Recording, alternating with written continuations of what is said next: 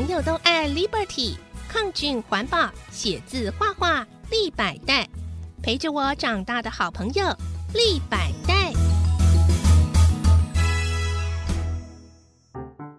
耳朵好想听故事，小青姐姐 in the house。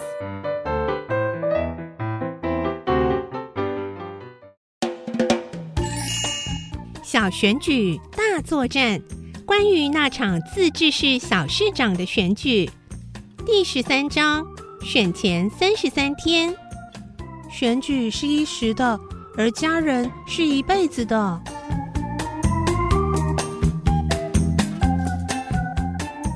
晚上吃饭时间，我准备排碗筷的时候，阿妈说只要三个碗和三双筷子。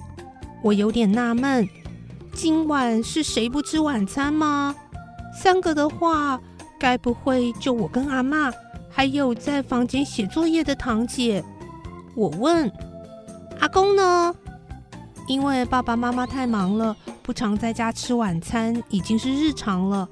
但老里长阿公，除非有什么节庆晚会要出席，或是红白包要到的婚丧喜庆，其余日子的晚餐时间，他总是第一个上桌等开饭的。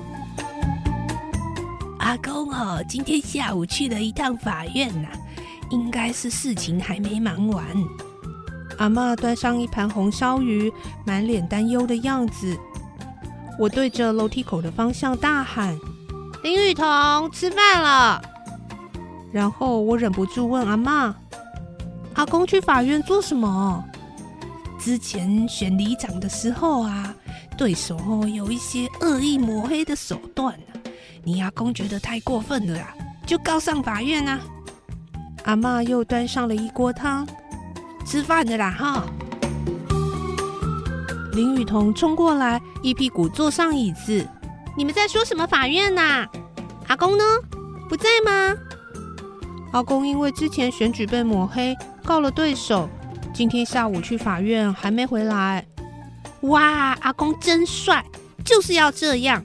不能总是纵容那些爱乱讲话的人，简直污染选举。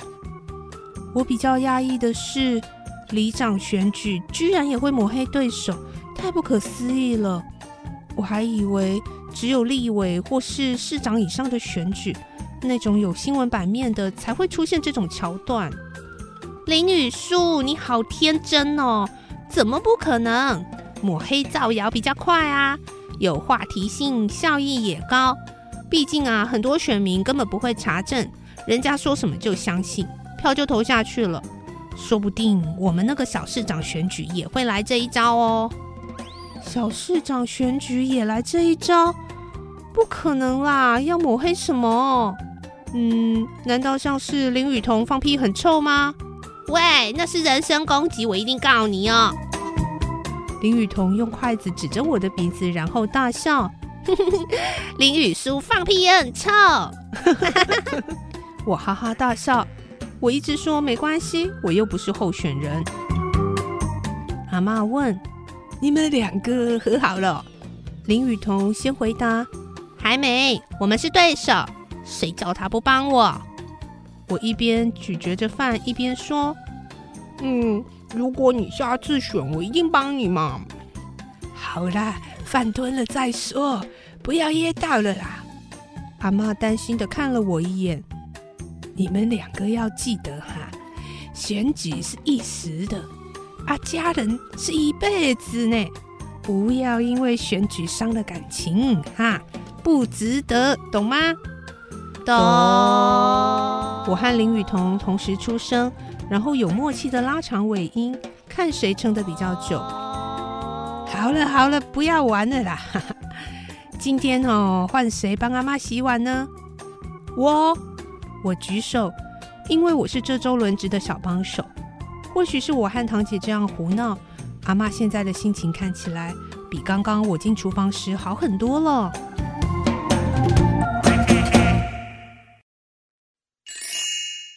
第十四章选前三十二天。宣传就是练习到不会紧张为止。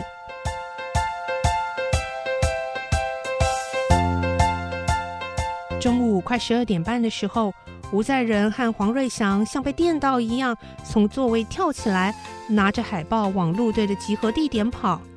班长一脸不解的问我：“不是说下周二才会开始路队宣传吗？他们两个在热血什么啦？”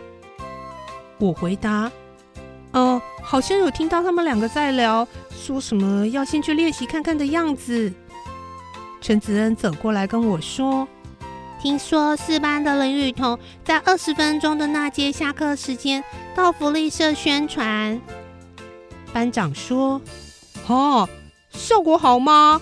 下课时间的福利社很吵哎，我们应该像记者一样，在福利社外面随便找几个刚出来的人，问看看他们知不知道刚刚宣传的是谁。”陈子恩竖起大拇指：“班长，你好专业哦！”选战啊，要讲求效益的。如果效果不佳，就要赶紧想下一个办法。班长忽然压低音量：“听说六班的陈凯文是自告奋勇出来选的，班上同学哦，没有什么支持他的意愿，好像连竞选要缴交的海报都是他自己画的。”陈子恩也跟着压低音量：“听说二班那个万年班长很拼。”不断在课后辅导班拉票。哎，林雨舒，你堂姐呢？还有没有什么动作？我愣了好几秒，不知道怎么回答。林雨桐没提到，我也没过问。我们在家相处的模式虽然比一开始尴尬的情况好多了，但不是故意避开选举不谈，就是用很夸张的方式带过。至于确切的情况，我们都没有透露。哎呦，干嘛为难人家啦？手心手背都是肉，而且班长还在讲，却被黄瑞祥和吴在仁的声音打断。你要再大声一点啊，不然哦，根本没有人听到你的声音。因为中廊的空间很大，而且因为大家放学都松懈了，会一直聊天，很吵。还有哦，你讲话不要含卤蛋那样。也不可以吃螺丝哦，我都快要笑场了。什么小资长，然后候选的，呃，我会紧张嘛？那就给我练习到不会紧张为止啊！每节下课在教室大声念三遍呢。我的妈！听着黄瑞祥和吴在仁的对话，不止我们安静了，连听到的同学都转过来，然后大家都渐渐的露出邪恶的眼神。这次的书籍没有效果，纯粹有效果，好笑的笑。应该要对吴在仁更进一步的鞭策，免得到时贻笑大方。我们三班可是承受不起啊！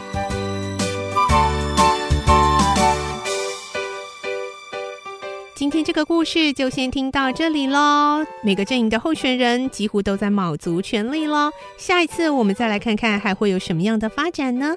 我是小青姐姐，我们下次再见。